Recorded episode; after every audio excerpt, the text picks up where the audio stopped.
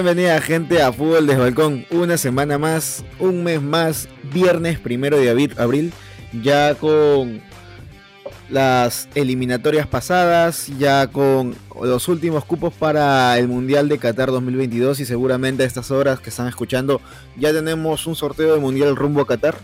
Así que nada Andrés, ¿cómo te ha tratado esta semana en la cual hubo parón de selecciones y que por fin nuevamente tenemos Liga Española, Italiana e Inglesa? ¿Qué tal Brian? Sí, ya, bueno, ya he escuchado en el programa en mitad de semana que estamos un poco contentos por la calificación al repechaje. Pero bueno, así, así como la vida pasa rápido el fútbol también. Y hoy día mismo va a ser en, bueno, como Brian dijo, ya probablemente sabrá, pero a la hora que estamos grabando en un par de horas se va a conocer el sorteo del mundial, que es la noticia más importante básicamente del día. Ya en redes pondremos cómo ha quedado eh, el sorteo de los grupos y veremos finalmente qué para el destino de las selecciones sudamericanas, que creo que iremos a muerte con ellas. Y bueno, si te parece, empieces a hablar precisamente para estar en este ambiente mundialista, las figuras que se van a quedar afuera del mundial. Sí, básicamente hay selecciones como Egipto, como Colombia, como Noruega, como Suecia, que no van a ir, hasta el mismo Italia, Andrés, que es el vigente campeón de Europa, no va a ir al mundial. Caso Chiellini, caso Chiesa, por ahí Erling Haaland, no va a estar Zlatan Ibrahimovic, no va a estar Mohamed Salah. En caso de Colombia, Chile no va a estar Arturo Vidal, no va a estar Alexis Sánchez, no va a estar James Rodríguez, que nos dejó un gran mundial en Brasil 2014. Y así podemos seguir, Andrés, en el cual creo que esto demuestra de que estas eliminatorias o estas pasajes rumbo a Qatar han sido muy difíciles para, cada selección, tanto en Europa, tanto acá en América, en Sudamérica y como también en África. Sí, unas eliminatorias que siempre sabemos este, termina dejando, siempre se extraña más a los que no van que a los que van. Pero es cierto que ahora falta igual saber si Gareth Bale se puede quedar por el Mundial. Gales que ya está en esa final de playoff que no se ha podido disfrutar, disfrutar, disfrutar y disputar debido a la guerra que hay en Ucrania. Y finalmente, este, bueno, probablemente la selección sudamericana con más talento, una de las que creemos a priori que iba a estar en el mundial como Colombia, se quedó totalmente fuera. Este, para bien de la selección peruana y las sorpresas que fuimos nosotros probablemente junto con Ecuador. Pero bueno, eso creo que con eso ya hablamos un poco de lo del mundial y si te parece ya nos centramos en lo que pasa en semana a semana y que vamos a estar así probablemente este repechaje en junio, que es los clubes y una cosa que no que fue una noticia esta semana que fue sorpresa es que César Spilicueta ha renovado con el Chelsea. Eh, se sabía que el Chelsea no iba a poder fichar jugadores ni venderlos mientras Abramovich sea el dueño. Ya se va, parece que igual la compra ya se va a dar. No, no creo que vaya a afectar la próxima temporada. Sin embargo, se ve que Spilicueta acababa contrato. Se decía que podía ir al Barcelona, que está un poco casi no seguro, pero. O sea, los que están seguros son Kessie y Christensen, al parecer, también del Chelsea. Se habla que Spilicueta se puede ir, pero del Chelsea activó ayer este, una cláusula debido a cierto número de partidos que jugó Spilicueta y se ha renovado hasta 2023. Así que bueno, un año más de contrato, el Barça ya no se lo podría llevar libre, tendría que pagar un, fichaje y precisamente el Barça no, no está en la situación para, veremos, depende también cuánto pide el Chelsea, pero obviamente trastoca los planes peruanas y habla un poco que el Chelsea quiere quedarse con su capitán. Sí, Andrés, sobre todo creo que por muy bueno que sea Aspilicueta, fichar a estas alturas para el Barcelona es darse un lujo en la situación económica en la cual se encuentra y sobre todo un jugador con la edad de Aspilicueta, no sé si sería un buen fichaje, eh, no, no quiero decir de que Aspilicueta sea un, mal lateral, para mí es un, gran jugador, lo ha demostrado creo en el Chelsea a lo largo de estas 10 temporadas. Sin embargo, este, por ahí algunos diarios de, España como Mundo Deportivo dicen que tal vez esta cláusula de renovación de Aspilicueta pueda ser bloqueado por el gobierno británico. La noticia está en desarrollo. Igual no, este es un tira y afloja pero por el momento se sabe ya que, que César Aspilicueta va a seguir en el conjunto azul, en el conjunto eh, del Chelsea, pero veremos Andrés, creo que... No, no te salía la palabra blue, tomamos con el inglés. pero entonces, este, ¿qué le deparará al Barcelona? Creo que el Barcelona tiene un gran proyecto deportivo, por ahí también se ha voceado, por ahí escuché hace unos días, son, solo son rumores, sabemos estas etapas ya que faltan unos meses para que acabe la temporada, un tira y afloja con Rudiger que también está orbitando en el Barcelona, pero yo dudo mucho que, pueda pasar eso. Sin embargo, va bien, creo, en este nuevo camino que está haciendo la porta. Así que nada, Andrés, veremos ahora qué, pasa con Aspilicueta. Y si vamos y hablamos de renovación, que, está pasando Aspilicueta, también podríamos hablar acerca de toda esta novela que surgió con el atacante del Barcelona, con Osman Dembélé, que apuntaría a quedarse después de que esta temporada acabe su, su, contrato o expire. Han habido rumores también que dicen de que quiere quedarse en el club de Xavi Hernández, quiere ser parte de la Xavineta. Sí, Ousmane que ya parecía el mismo Laporta dijo, no Laporta no, este fue ah, se me fue completamente el nombre del director deportivo, pero bueno, que un dirigente del Barcelona se a decir que si se podía ir de una vez del club mucho mejor. Finalmente, en esas cosas del, destino, de la vida, es que, bueno, ya sabes que los, los valores y todo eso finalmente termina siendo mucha palabrería. Este, después de haberle pegado una patada de Embelé en el trasero para que se vaya, ahora están buscando por todas las formas que se quede. Parece que Dembélé también se está sintiendo más cómodo en el vestuario. Me parece que el fichaje a que es uno de los amigos cercanos que tiene desde Dortmund, este, Dembélé, este, lo ha ayudado bastante. Las lesiones ojalá sean parte del pasado porque a mí me merece un que me gusta muchísimo. Este, así que veremos finalmente qué es lo que pasa. O sea, las lesiones creo que también venían de una parte mental. Ojalá ahora se concentre más en el fútbol. Ya sabíamos desde, como digo, desde la época del Dortmund igual cuáles eran sus pecados o a lo que te abstenía, a lo que, lo que ya sabías que estabas fichando Así que bueno, ahora en estos últimos partidos, desde, desde que acabó, desde que se, en verdad están los nuevos fichajes de Barcelona, Dembélé ha sido pieza importante en el equipo Xavi Hernández, con el desborde que tiene por los lados, por muchas veces como se dice en, el clásico que yo veía con un amigo madridista, dije Dembélé es imposible defender porque ni él sabe lo que va a hacer. Es un poco que no sabe si va a salir por la derecha izquierda porque ni el mismo Dembélé sale y es un poco como que las jugadas le van saliendo naturalmente y eso es fue su gran vicio y también su gran virtud. Así que a mí me parece que en este Barcelona da algo que otro jugador no tiene. Es verdad que Adama, que está cedido, pero se habla que puede haber un truque con Trincao. Con los Wolves eh, es un jugador que también tiene desborde, pero es otro tipo. Es un jugador que va a base de velocidad, de potencia y más o menos creo que lo pueden acabar leyendo, sabiendo cómo defender, así como aprendieron en la Premier League.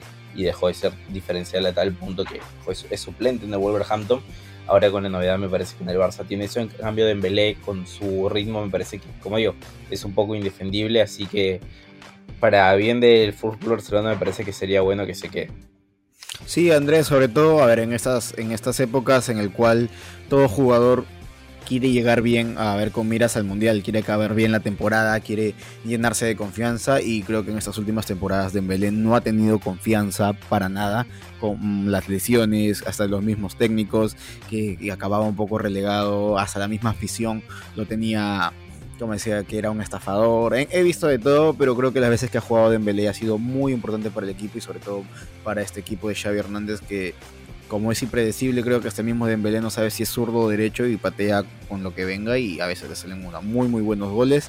Y finalmente, Andrés, estamos hablando de Barcelona. Han habido declaraciones de dos hombres que son muy importantes, son las vacas sagradas del Barcelona, que es de Gerard Piqué y de Sergio Busquets. ¿Qué nos puedes decir acerca de esas declaraciones en las cuales hablaban un poco más de la situación del club? Bueno, este, como si necesitara un poquito más de, ¿cómo se dice? de publicidad, este, el The Project entrevistó a, a, Piqué, dejó declaraciones donde básicamente reafirmaba su postura, eh, dejaba declaraciones picantes, decía que él consideraba que se podía ser independentista y igual seguir jugando por la selección española, que hay muchos incluso que son nacionalizados que juegan por la selección. Sabemos que a las personas que ven de otra manera esas declaraciones no le han gustado, o incluso sorpresas como que le gusta mucho más jugar contra el español porque la afición le guarda más bronca, que es mejor que el sexo ser pitado en el estadio del español, en el RCD Stadium. Y otra declaración que a mí me parece completamente fuera de lugar a los hinchas de Real Madrid, que son señoritos y bien quedas, tildando a toda una afición y a probablemente bastante, eh, bastante parte de la población mundial, bastante porcentaje. Así que bueno, ya sabemos Juan Pique le encanta estar en las portadas y si no se habla de él parece que se muere por falta de atención. Sí, bueno, este, también hay declaraciones de, Busquets, sobre todo de que todo aquel que se va de, del Barcelona eh, luego se arrepiente, ¿no? Y lo, hemos visto el caso reciente de Ilach Moriva, hasta de Xavi Simons, que no ha tenido continuidad, que han salido del club porque querían buscar, protagonismo. También habló acerca de que sí, que lo lo ve con buenos ojos, se rumorea que sí, que va a llegar a Barcelona. Este, lo ha visto jugar, que es un hombre muy fuerte, que tiene muy buen físico y creo que lo va a ayudar al club si es que se llega a concretar de, su pase y pueda llegar a jugar para el club Laurana. También habló Andrés acerca de que le encantaría que regrese Messi, pero sin embargo lo ve difícil porque tiene un contrato con el Paris Saint Germain y luego personalmente que él hablaba de, que no tenía o no había visto un entrenador después de, la salida de Luis Enrique que tenga la misma filosofía de Xavi Hernández, perdón, de, del P. Guardiola y que ahora Xavi Hernández parece que ya está regresando a esa identidad y todos los jugadores se sienten más felices con el, el juego en el cual estamos acostumbrados a ver, tener la posesión del balón y poder repartir grandes, grandes eh, goles como, como solía hacer el P. Guardiola con su equipo. Y que luego él no se vería o no se ve jugando en un club que sea del mismo Europa, sino que su última aventura o su last dance sería jugando en otro continente para tenerlo como una muy buena experiencia. Esas han sido las declaraciones de básicamente de Piqué y de Sergio Busquets. ¿eh? Igual hay que ver a esta edad y en este fútbol. los 33 años. Este fútbol nuevo que hay, a ver cuántos clubes europeos de verdad plantearían ficharse a Sergio Busquets. Sí, veremos. Ya creo que a los 33 años Andrés es una edad en la cual este, uno ya empieza a empezar a, empieza a pensar, a empieza a empezar iba a decir, empieza a pensar en el retiro o, ver qué más le depara, ¿no? Se irá tal vez a, la MLS o algún club allá en Japón o, por allá en, los Emiratos, veremos entonces qué deparará Andrés todo esto. Y esas han sido las noticias más resaltantes, aún no tenemos eh, algunas cosas que van a pasar lo vamos a desarrollar seguramente en las siguientes semanas. ¿Y qué te parece si pasamos a las efemérides del día de hoy? Que las efemérides llegan gracias a una liga más. Estamos en YouTube hablando netamente de la liga española. Cada lunes y cada jueves, en teoría como debería ser. Y un día como hoy, Andrés, un primero de abril, pero de 1908, se funda el Club San Lorenzo. El sacerdote Lorenzo Macha funda el Club San Lorenzo en el barrio porteño de Almagro, uno de los llamados cinco grandes del fútbol argentino. El Ciclón lleva ganado 15 campeonatos locales y 3 copas internacionales, la Mercosur en el 2001, la Sudamericana del 2002 y la Copa Libertadores de América del 2014. Además, Andrés, un día como hoy, un primero de abril de 1976, nace el exfutbolista de Real Madrid, Real Madrid Clarence Seedorf, jugadorazo Andrés, con el jugador neerlandés. Hasta llegó a jugar en, acá en, el Brasileirao. También un día como hoy, un primero de abril del 2009, España remonta a Turquía y se asegura la clasificación para el Mundial Sudáfrica 2010. Sabíamos que España venía de ser campeón de la Eurocopa y este Sudáfrica 2010 sería su paso a la gloria ya que ganaron su primer mundial. Y finalmente un día como hoy, un primero de abril, pero en 2011 la FIFA y la UEFA suspenden a Bosnia por no cumplir con los estatutos que en aquel momento demandaban. Así que nada, Andrés, estos han sido las efemérides del día de hoy. Una efeméride mundialista como para estar en este nuevo clima de fiebre del mundial.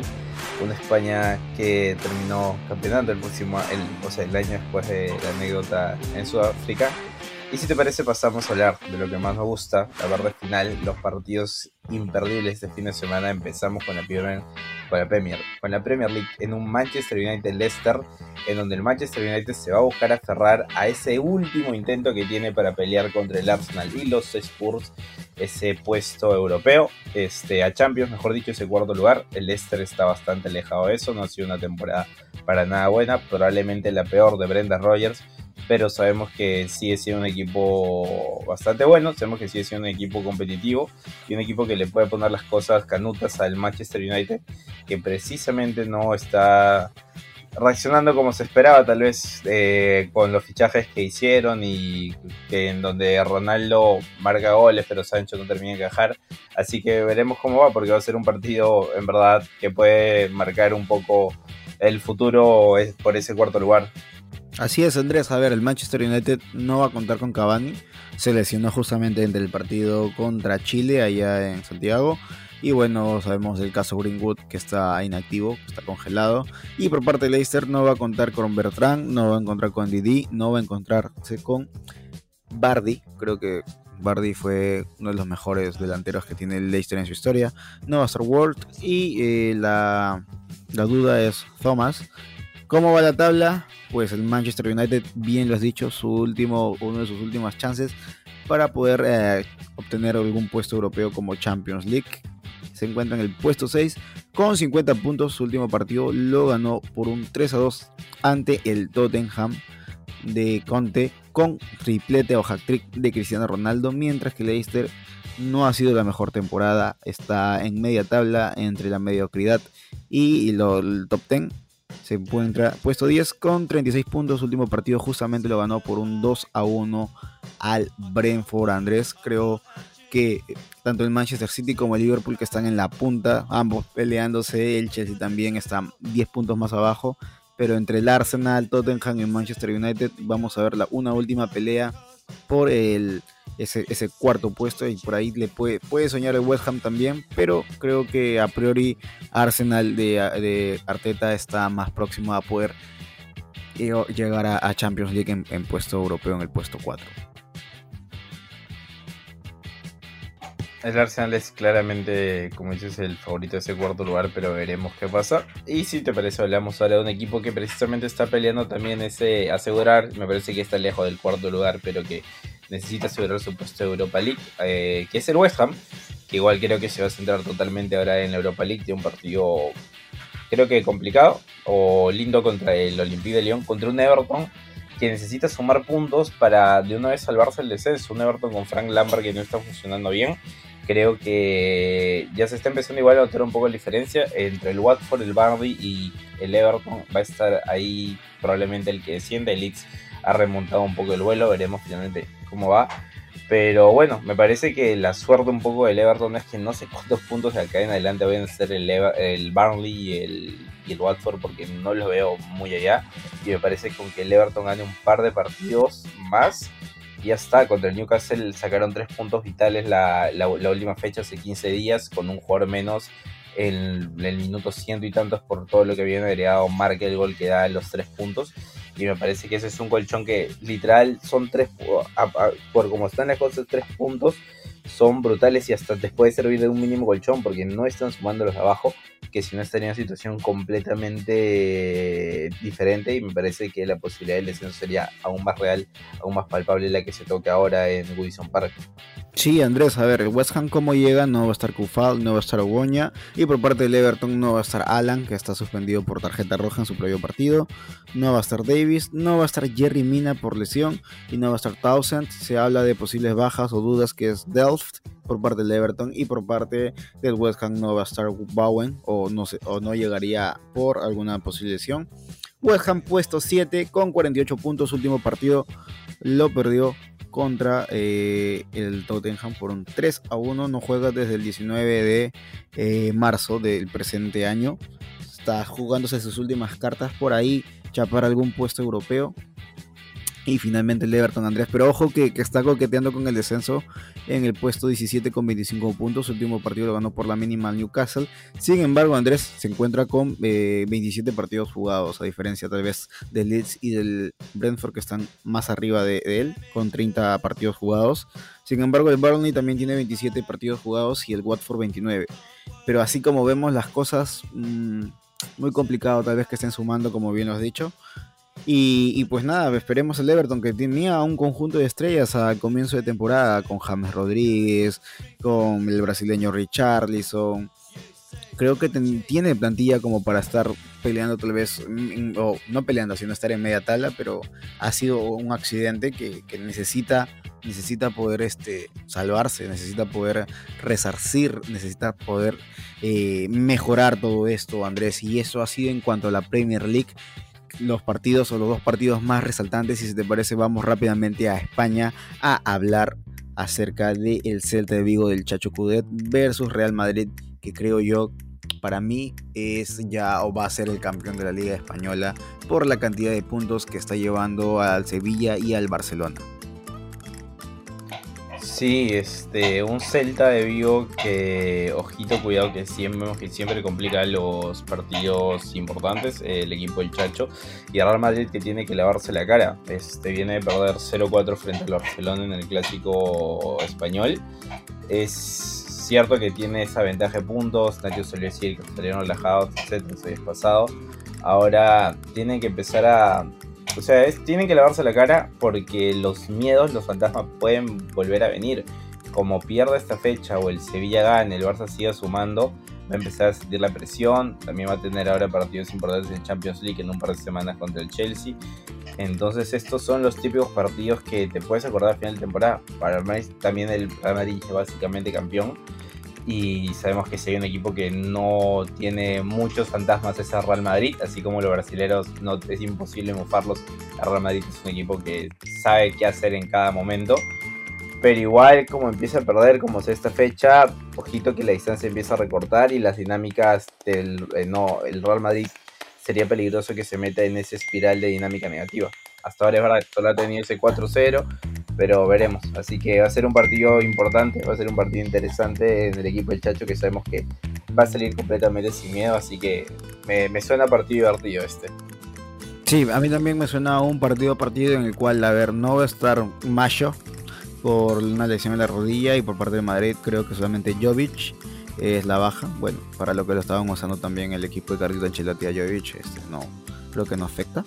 Clasificación, ¿cómo están en la tabla? Real Madrid puntero con 66 puntos. Su último partido justamente lo perdió por goleada ante el Barcelona.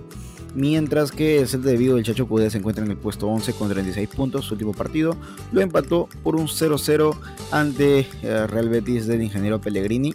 Creo que, a ver, eh, lo que le conviene en esta fecha al Real Madrid es poder sumar de a 3 y que el Barcelona le pueda ganar al Sevilla porque justamente el Sevilla con el Barcelona se enfrentan este fin de semana Andrés y ya hablamos netamente del siguiente partido porque el Sevilla se encuentra en el puesto 57 mientras que el Barcelona se encuentra en el 54 puesto 3 así que mucho ojo ahí creo que si el, el Barcelona hace su tarea y el Madrid gana creo que aún van a poder respirar estos partidos. Pero ¿qué más nos puedes decir de, de este partido entre el Barcelona y, el Sevilla? Sabiendo que hay algunas bajas por parte del Barcelona, no va a estar Des, no va a estar Ansu Fati, que se, ve todavía que ya está entrenando, no va a estar Sergi Roberto, no va a estar un Titi, mientras que el equipo de Sevilla mm, hay una gran, grandes bajas, Andrés, no va a estar el Huevo Acuña, Diego Carlos, Rafa Mir, no va a estar el Papu Gómez, no va a estar Royes, no va a estar Rekic y no va a estar Suso, y la, la duda es de Lani. Así que, ¿cómo ves este partido sabiendo que son los equipos que están pisándole los talones, entre comillas, al equipo de Carlitos Ancelotti? Probablemente de acá salga el que va a ser realmente el, rival del Real Madrid por el título, lo más cercano que haya se enfrentan segundo contra tercero. El Sevilla que viene en una dinámica bastante negativa, en una dinámica que creo que nadie esperaba del equipo del OPTI. Ahora que yo decía que o sea, mi teoría que más o menos se cumplía es que una vez que empezaban las competiciones europeas, el Sevilla se iba a tratar de caer por la plantilla corta, que, o sea, no, no tiene plantilla corta en verdad, pero por que el OPTI confía en los suyos y se han caído piezas claves, se caía Navas, se cayó Campos, se caía jugadores, se cayó Fernando, jugadores que son la base mejor del equipo y el Sevilla bajó totalmente su competitividad, incluso cayendo eliminado en su competición predilecta que es la Europa League ahora frente a un West Ham que es uno de los favoritos, después el Barcelona, me parece que el Barcelona es el máximo y luego sigue esa línea, pero finalmente es un partido para, creo que lo que va a hacer es darle un bus a cualquiera de los dos para dar ese último, como que ese último al león final para intentar conseguir el título de liga y, y sobre todo que se va a jugar ya sabiendo el resultado del Real Madrid, entonces va a haber ahí una doble motivación. Así es. Eh, y pues nada, ¿cómo llega el Sevilla? Viene mencioné puesto, 50, puesto 2 con 57 puntos. Viene de una racha de tres partidos empatados, siendo el último por un 0-0 contra la Real Sociedad. Mientras que el Barcelona está en el puesto 3 con 54 puntos. Tiene los mismos puntos que el Atlético de Madrid, pero el Barcelona está en el puesto 3, ganando el último por un 0-4 al Real Madrid. Creo que a ver, lo que le conviene a ese partido justamente a Real Madrid es que, es que gane el Barcelona, creo yo, y que ellos puedan ganar para que el Sevilla no se acerque y ahí puedan competir con, con puntaje entre Sevilla y el Barcelona, mientras que el Atlético de Madrid está en el puesto, 50, en el puesto 4 con 54 puntos. Creo que al Atlético de Madrid le conviene que empate el Sevilla con el Barcelona para que ellos puedan sumar de 3 y pasar a la tabla número o al puesto número 3. Pero este es un juego de tira y afloja. Al final veremos cómo acaba la tabla este fin de semana, Andrés. Y si te parece, nos vamos volando rápidamente a la Serie, Serie A o al calcio italiano, donde va a jugar el equipo de Bergamo, como me encanta el Atalanta versus Napoli. Me encanta Este, sí, probablemente donde va a haber mejores partidos va a ser en la Serie A, un Atalanta-Napoli, una Atalanta que necesita ponerse en esos puestos Champions y precisamente eso es lo que se conoce como partido de 6 puntos porque le va a quitar 3 puntos a uno de sus rivales, probablemente igual su máximo rival sea la Juve, declaremos después, y 3 puntos que evitaría que sume el Napoli. Este bueno, el, Atalanta que para que el proyecto siga creciendo necesitaría meterse a Champions año tras año. No pasaría nada porque un año vaya a Europa League. Pero es precisamente este tipo de partidos los que van a marcar el devenir del equipo. La Atalanta no está siendo tan regular como otras, como otras fechas, bueno, como otros campeonatos desde que está Gasperini. Siempre había tenido una mejor segunda mitad que la primera, porque la primera siempre empezaba un poco con dudas, no, no carburaba el equipo. Ahora parece todo lo contrario, el equipo se está empezando a desinflar un poco, mientras que el Napoli, que parecía, creo que para mí era el más digno rival del Inter que ponía como favorito para el título, sigue en segundo lugar ahora por detrás del Milan, pero hay algo que no termina de convencer en el equipo. Este, vimos una versión fatal eh, contra el Barcelona, sobre todo en el segundo partido, en el partido de vuelta, y es esa versión que que no sabemos qué podemos esperar en Napoli. Lo que hace un equipo que compita es la regularidad y eso es lo que le está faltando al equipo de que juega en el Diego Armando Maradona. Así es, Andrés. A ver, te encuentro, te encuentro la previa. No va a estar las bajas que van a estar en por parte de Atalanta. No va a estar el ecuatoriano Cabezas, no va a estar Toloy y no va a estar Zapata. Mientras que en Napoli no va a estar Di Lorenzo, no va a estar Meret, no va a estar Petaña y no va a estar Zielinski. Las dudas eh, es Ilicic por parte del equipo de Gasperini, mientras que por parte del Napoli no va a estar Ounas. ¿Cómo se encuentra el Napoli en la tabla de posición? Puesto 2 con 63 puntos. Su último partido lo ganó por, la, por 2 a 1 a Udinese o Udinese como le quieran decir. Mientras que Atalanta está en el puesto 6 en ese, en ese puesto por la Conference League, creo que una, una liga en la cual todos los equipos quieren ir. Puesto 6 con 51 puntos, su último partido lo ganó por la mínima al Bolonia en calidad de visita. Así que creo que el Atalanta Andrés tiene recursos, tiene jugadores que puedan marcar la diferencia. Pero si bien es cierto, no ha sido un equipo tan regular a diferencia de temporadas pasadas, de que parecía un relojito dentro, dentro de lo que tenía, ¿no?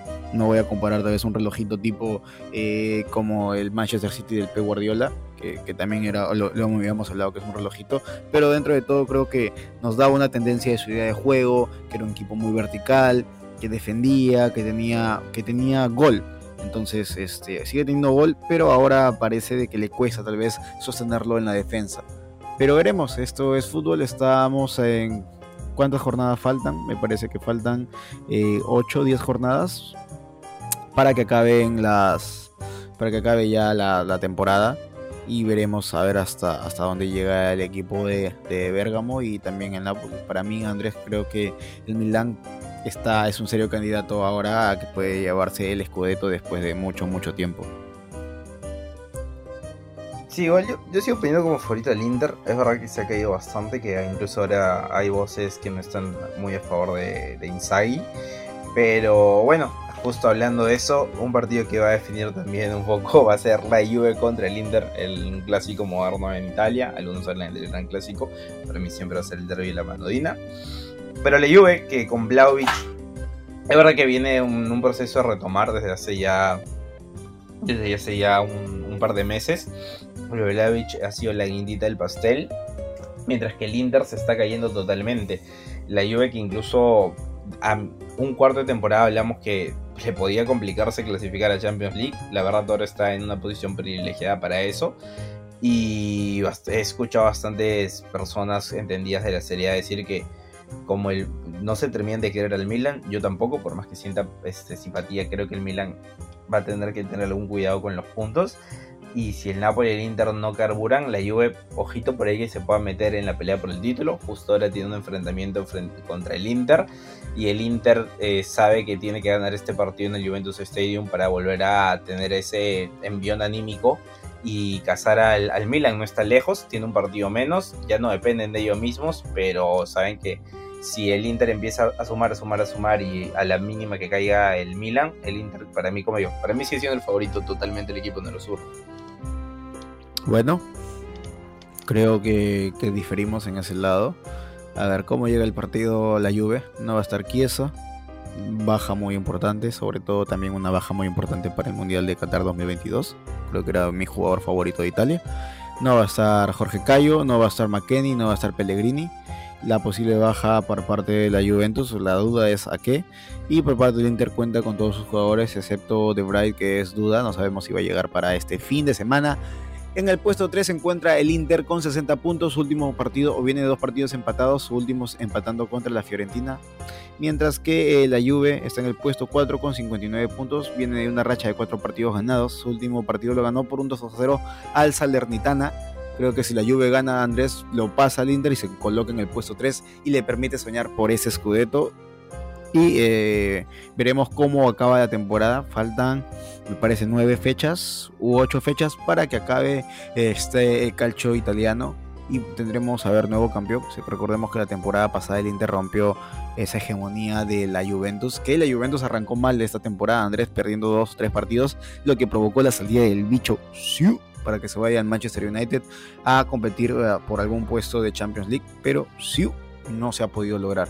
Y esto ha sido todos los partidos, los más importantes de este fin de semana, tanto en Premier League como en la Liga y el calcio italiano. Andrés, y si te parece, vamos a la parte final, al Apóyame de Fútbol desde Balcón. Y si te parece, me dices tus resultados, cómo ves estos partidos este fin de semana. Empezamos por la, Premier. Yo diría que el Leicester le la sorpresa en Old Trafford y va a cumplir sus sueños ganando 0 a 1 mientras que el West Ham va a ganar debido a que viene ya descansado por 3 goles a 0 al Everton. A ver, yo creo que acaba un 2 a 1 a favor del Manchester United. Creo que Cristiano Ronaldo viene motivado después de haber clasificado a Qatar 2022, ya que por ahí se voceaba que tal vez no podía ir. Se esperaba un Italia-Portugal, pero bueno, Italia decepcionó. Y un West Ham versus Everton, yo concuerdo que West Ham va a ganar por un 2 a 0 al Everton. Por parte de la Liga Española, ¿cómo ves el Celta de Vigo versus Real Madrid y Barça versus Sevilla? Me diría que el Celta va a ganar 1-0 y diría que el Sevilla empata a 2 contra el Barcelona. Bueno, yo creo que el Celta versus Real Madrid eh, va a ser un empate de un 1 a 1. Creo que el Real Madrid aún no va, a tropezar. Va a tropezarse, pero no, no va a caer contra el equipo del Chacho Cudet. Creo que tiene las armas, lo, necesario para poder hacerle un gran partido en Balaidos. Mientras que Barça-Sevilla, creo que el equipo de Xavi Hernández, la Xavineta, va a poder eh, seguir sumando de a 3 y lo va a ganar por un 2 a 1 ante el equipo de Lopetegui. Y finalmente el calcio italiano Andrés Atalanta versus Napoli y Juventus versus Inter. Empiezo yo, como me encanta el equipo de Bergamo. Atalanta gana por un 2, no, por un 1 a 0 al Napoli y la Juventus versus Inter yo creo que van a repartirse los puntos y va a acabar un 1 a 1. Yo voy a decir lo mismo, pero bueno, diré que la Juve gana. No, la Juve y el Inter van a empatar igual, yo digo 0-0. Y creo que la DEA va a ganar por dos goles a uno al Napoli. Así que bueno, creo que eso ha sido todo. Así es, no se olviden de poder suscribirse, de poder compartir este programa. Saludos a todos nuestros amigos de cada parte del mundo que nos están escuchando. No se olviden de poder seguirme a mí como en Twitter como arroba BrianNick-ms y Andrés lo pueden seguir como arroba Portugal. Andrés, algunas palabras antes de despedirse hasta la siguiente semana. Nada, gente, no se olviden suscribirse, dar like, seguirnos en redes, seguir comentando. Muchas gracias por el apoyo. Chau. Chau, chau.